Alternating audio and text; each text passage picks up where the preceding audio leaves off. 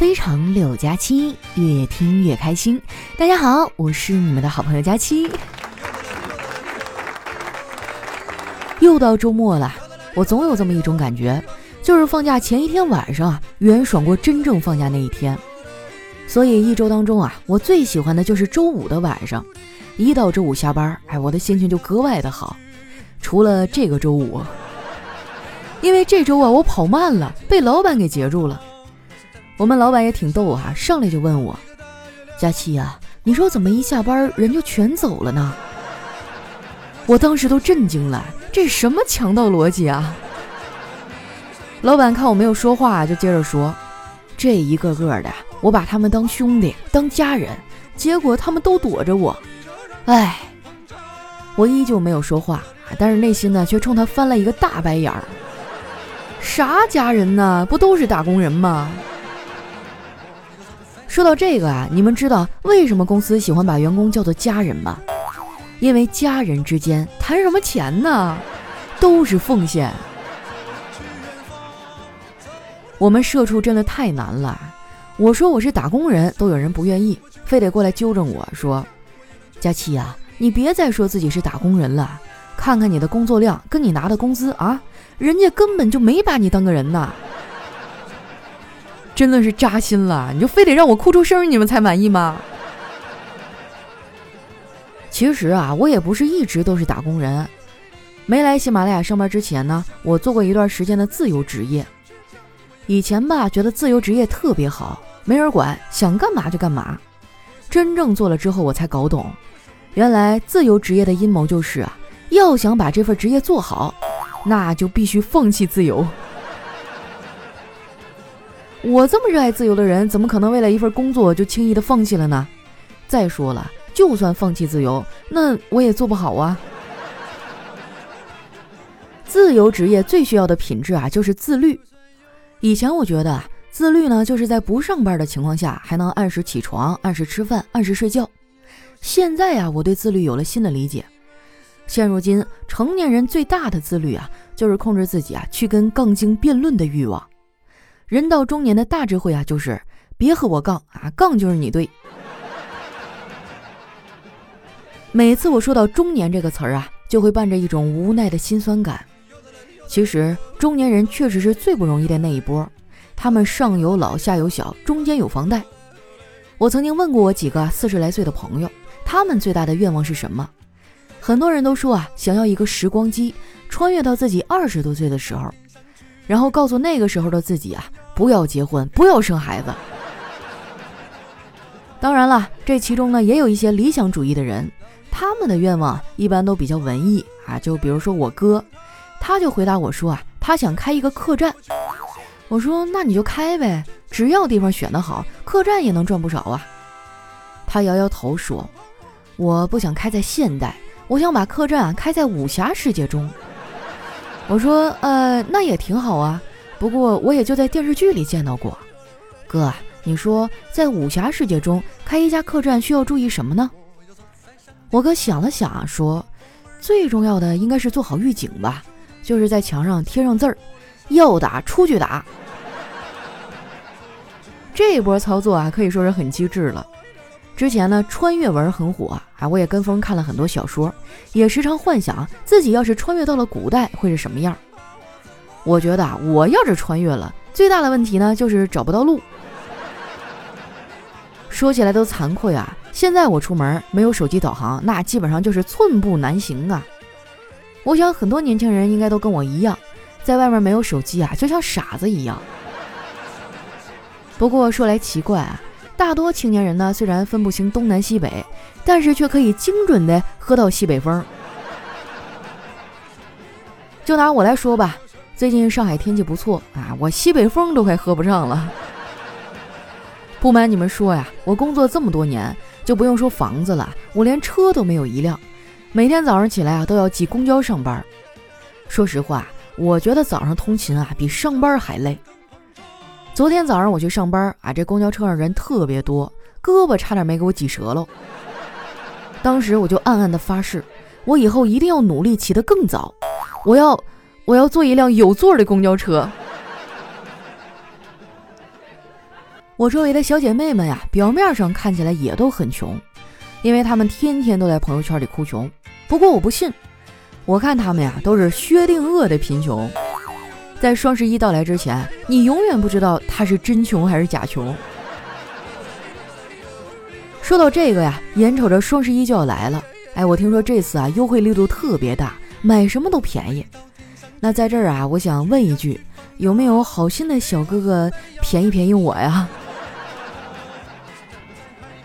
今年的双十一啊，和往年不太一样。今年的双十一大战呢，在十月底就已经打响了。前几天啊，做了几场预售的直播，据说李佳琦和薇娅一个晚上就卖出了七十亿人民币的东西。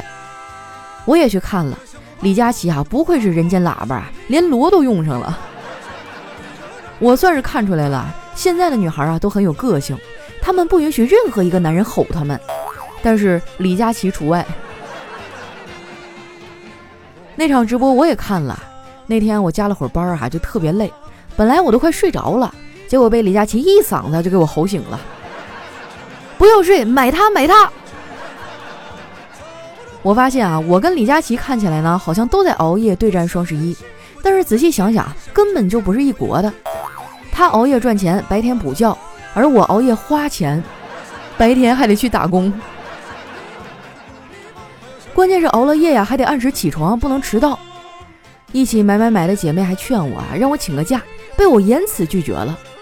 我的座右铭呢，就是一定要努力上班，不能随便请假，因为我这辈子唯一能拿到的奖啊，可能就是全勤奖了。不过话说回来啊，其实熬一两个夜无所谓，我平时也会熬啊。我现在最大的困扰啊，就是整不明白双十一的这些规则。这也太难了，啥跟啥呀？你说根本就搞不明白。学习这方面啊，真的要看兴趣。之前我妈他们老两口啊一直在老家生活，那个时候妮妮还没有出生，小辉啊是我嫂子自己带的。虽说现在交通已经很发达了，但是我哥跟我嫂子工作忙啊，一年也就回老家两三趟。我妈总说想念孙子，后来啊我就帮她买了一部智能手机，直到现在。她还只学会了用微信视频，啊，别的啥也不会，还经常性的被乱扣费。但是她要跳广场舞，我帮她买了一个移动音响，不用教啊，自己摸索着就会用了。甚至有一次啊，有点小故障，我妈这五十多岁的农村老太太，哎，居然拿了一把螺丝刀，看着说明书啊，把这音响拆开了，就那么自己把它给修好了。虽然我对花钱没有那么狂热啊，但是我也确实买了不少，因为我感觉钱是会贬值的，我得赶紧趁着贬值之前啊把这些钱都花掉，这样啊它就没有机会贬值了。我妈看我在那一个劲儿的下单啊，就特别担心，特意跑过来提醒我，她说：“闺女儿啊，差不多就得了，你现在买这么多，以后怎么过呀？”我就安慰他，我说：“妈，没事儿，别担心，以后可以分期啊。”那句话怎么说来着？未来可期嘛。我买了这么多呀，还有一个重要的原因就是今年啊，我有自己的返利公众号了，买啥都便宜，而且呢，跟双十一的优惠还不冲突。如果你也想在双十一的战争中啊拔得头筹，一定要关注我的返利公众号，名字呢叫常省，经常省钱的意思。也可以直接搜索哈丸子幺四九，就是丸子的字母全拼加上数字幺四九啊，就是丸子一百四十九斤的意思。输入完之后呢，点击下面的搜一搜，哎，就能找到我的公众号了。关注以后啊，你网购买东西，选好商品，先不要结账，把你想要购买的商品链接呢发给公众号，然后再按照流程下单，确认收货以后就可以获得省钱优惠了。像什么淘宝啊、京东、拼多多、饿了么、美团啊，都可以用。没关注的赶紧去关注一下，我保证今年的省钱大赛，你绝对是你们赛区的冠军。最近啊，特别流行一个词儿叫拼单。既然双十一都要来了，我也凑个热闹，能不能来两个姐妹儿跟我一起拼个单呢？啊，就一个付定金啊，一个付尾款，我收货。想想啊，双十一搞了这么多年了，好像一直都是年轻人的节日。我妈就从来不会参与预售直播那天啊，我手指头都快戳破了。我们家老太太还在那儿悠哉悠哉的看电视呢。说实在的，我不愿意跟我妈一块看电视。那天要不是客厅信号好，哎，我肯定不能在那儿看直播。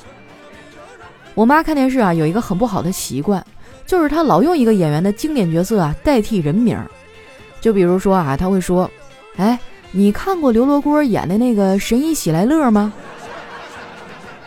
我特别怕他问我这样的问题，因为要回答他需要很丰富的知识储备。你起码得看过这个演员大部分的戏吧？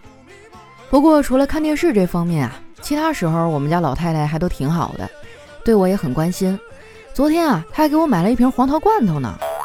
我说妈，你买这干嘛呀？我最近在减肥，吃不了。我妈说，我呀就是想给你去去火。我说我也没上火呀，去啥呀？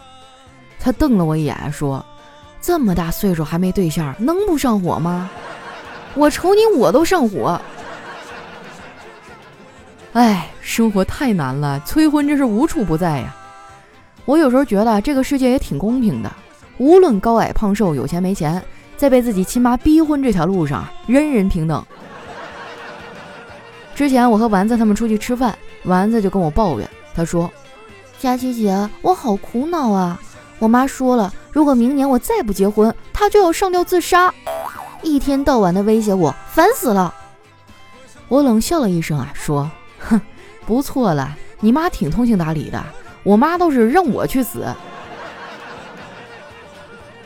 都说隔代亲，隔代亲啊，这话说的一点都没错。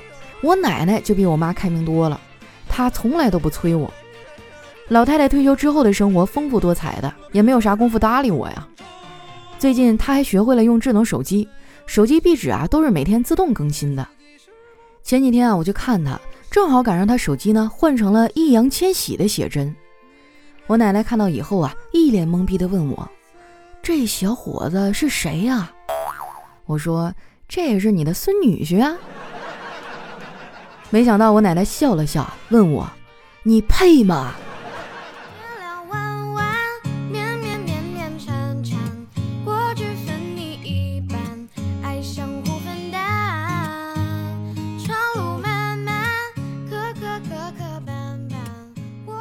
一段音乐，欢迎回来，这里是喜马拉雅出品的《非常六加七》。喜欢我的朋友，记得关注我的新浪微博和公众微信，搜索“主播佳期”，是“佳期如梦”的佳期。那又到我们留言互动的时间了。首先，这位听众呢叫这个丫头叫吉祥，他说：“佳期，你这什么更新节奏啊？我这老兽医怎么把不准你的脉了呢？忽早忽晚，忽上忽下的，总是逮不着你，调皮了啊！”嗨，你们还不知道我吗？我都是月初的时候浪的飞起，一到月底就疯狂的补节目。下一位呢叫雪域小草，他说：“佳期啊，我是来自西藏拉萨的一个藏族老阿姨，第一次留言。不过你所有的节目我都点赞了，祝福你一切的日子平平安安、快快乐乐的。如果你到拉萨玩，记得联系我哟，我陪你去啊你想去的拉萨任何地方。”记得读我哟，佳期，好想亲耳听听啊你人畜无害的笑声。哇，真的吗？我一直都很想去西藏，但是没有机会。哎，这么一想还有点小膨胀啊。没想到我的听众遍布全国各个省份各个地方，膨胀了，膨胀了。哎呀，下一位呢叫 Sinsa，他说今天用了省钱小助手，薅羊毛的感觉还是挺不错的。那可不，我跟你说，马上双十一了啊！这个公众号一定要关注起来啊！丸子幺四九，名字呢叫长省，经常的长，省钱的省啊！我觉得这一波双十一帮你省个百八十块钱是绝对没有问题。如果你特别能买的话，搞不好还会更高啊。下面呢叫听友二幺七二二五八二四，他说：佳琪姐，刚才打开节目，收到节目的评价页面了，果断的给了五星加五十字的评论。本来前一阵子啊，因为有事儿没有跟上节目的节奏，但是我得过来跟你报告一声。好了，我去追国庆时候的节目了。哎，我都明白，这到年底了，大家都忙。昨天我还想了，你说这一年过得可真快哈，这眨眼之间马上就要十一月了，这一年就剩俩月就要结束了，感觉过得迷迷糊糊、恍恍惚惚的。哎呀。年底了，大家都忙啊，一定要注意身体，因为马上就要冬天了嘛，千万别冻着啊，别感冒啦。下一位呢叫清淡，他说：“丫头啊，我刚从东北回来，沈阳的儿媳妇儿带我生了一个大胖小孙子，哎，你没能做成我的儿媳妇儿，看来只能做孙媳妇儿了。”别说没给你机会啊，我准备让我孙子从小就听你的段子，熟悉你的声音，再给他看你的照片，让他大了懂事了就去找你。反正你也不会变老，永远都是十八岁啊。我觉得好像不太对劲儿啊，你是不是占我便宜？”我拿你当兄弟，你居然想当我爷爷？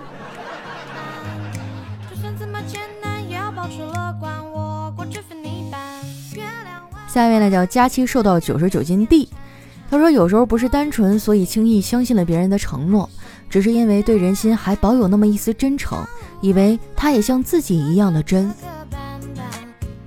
兄弟，你说吧，到底遇到啥事儿了？咋的？好朋友跟你借钱没还呢？这不很正常吗？我以前也老被别人坑啊，反正现在我的个人资料就是借钱免谈，一律不回。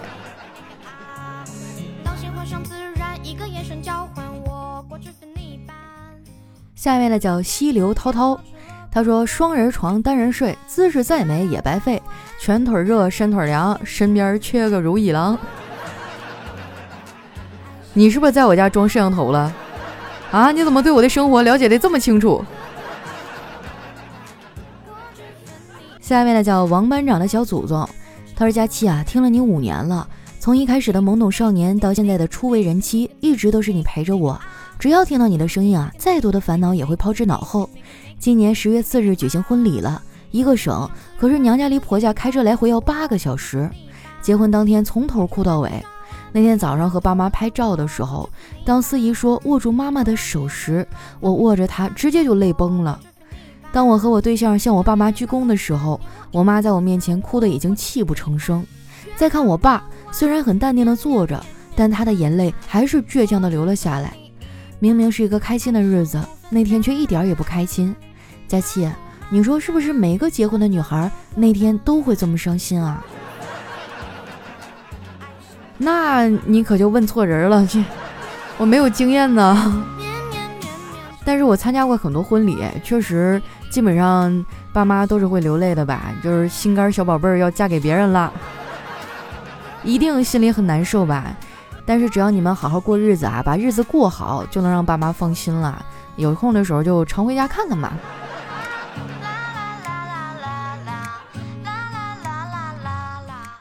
下一位叫雄关漫步，他说以前上班的时候有一同事啊，有天下班路上呢，有一只狗追着他汪汪的叫。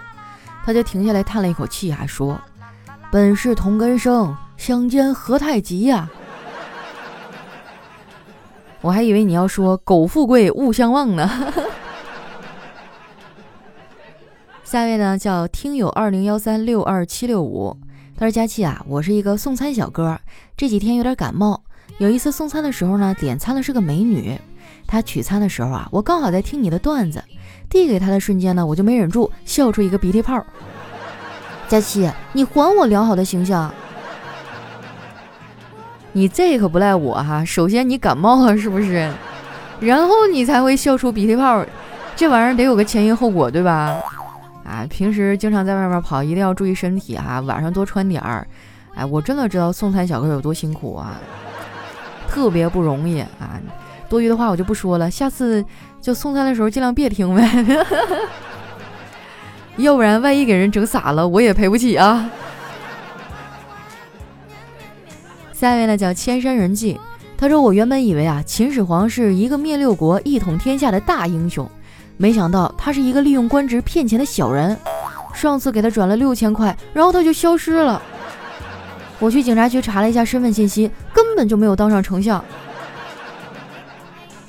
啊，你收到那条信息了？我是秦始皇？我现在被困住了，给我打多少多少钱？然后我就怎么样怎么样？那个是不是？哎，大家一定要注意哈！就我以为这都已经九零一二年了，怎么还有人上这种当呢？什么短信啊，跟你说中奖了，哎，说什么，哎，这这个那的哈，你一定要注意啊！基本上都是诈骗。你说身边真的朋友谁有急事用钱，直接打个电话听一听不就完了吗？这种发短信的一律不可信啊！大家千万不要上当受骗。下一位呢叫叶子墨，他说，据研究啊，每呼吸六十秒就减少一分钟的寿命。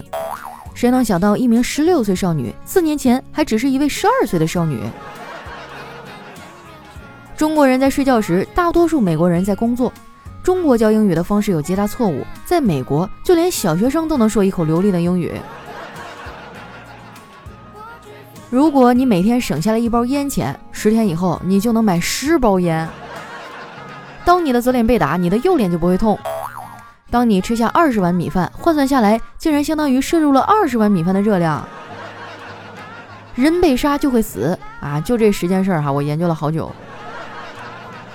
不是我读了半天，你这不说的都是废话吗？下一位听众的 ID 很有意思啊，叫算了。下一位叫 你在学我是不是？他说晚上打王者星耀晋级赛，打团的时候呢，女朋友给我打电话了。我接起电话就不耐烦地说：“我在打游戏呢，一会儿给你打。”他说：“游戏重要还是他重要？”我下意识地说：“游戏重要啊。”然后他就说分手，结果游戏输了，他也没了。我关了手机，走到窗前，点了一颗烟，看着来往的车辆，顿时心生悔意啊，泪水划过脸颊。那句韩信不该出无尽呐，应该出黑切。我的天呐，老兄，你这六六六六六六六啊！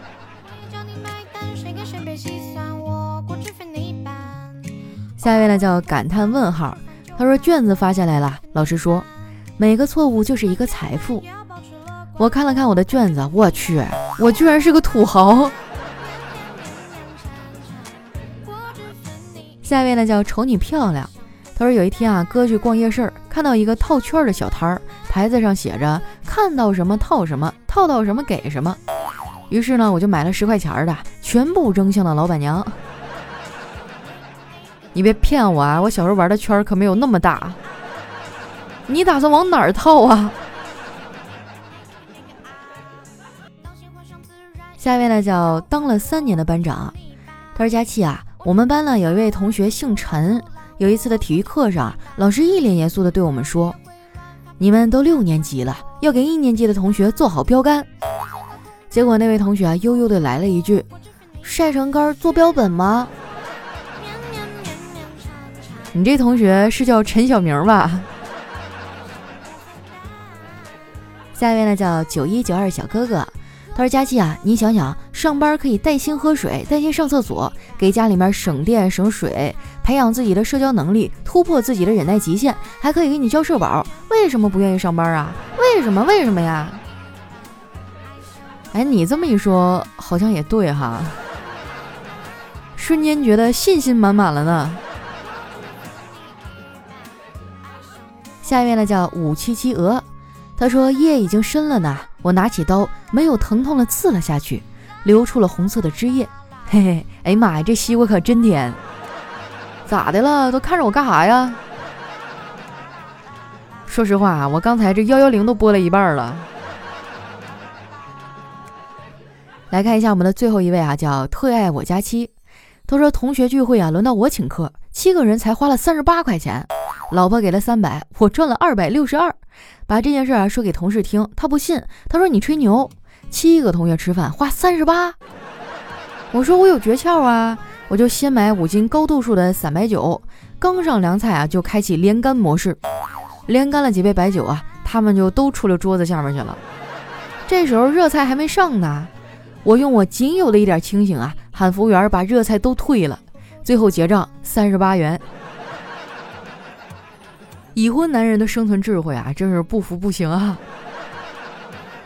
好了，那今天留言就先分享到这儿了。喜欢我的朋友呢，记得关注我的新浪微博和公众微信，搜索“主播佳期”，是“佳期如梦”的佳期。有什么想对我说的话呀，或者好玩的段子呢，可以留在节目下方的留言区，我会在下期节目里啊来和大家分享。那今天节目就先到这儿了，我们下个月再见。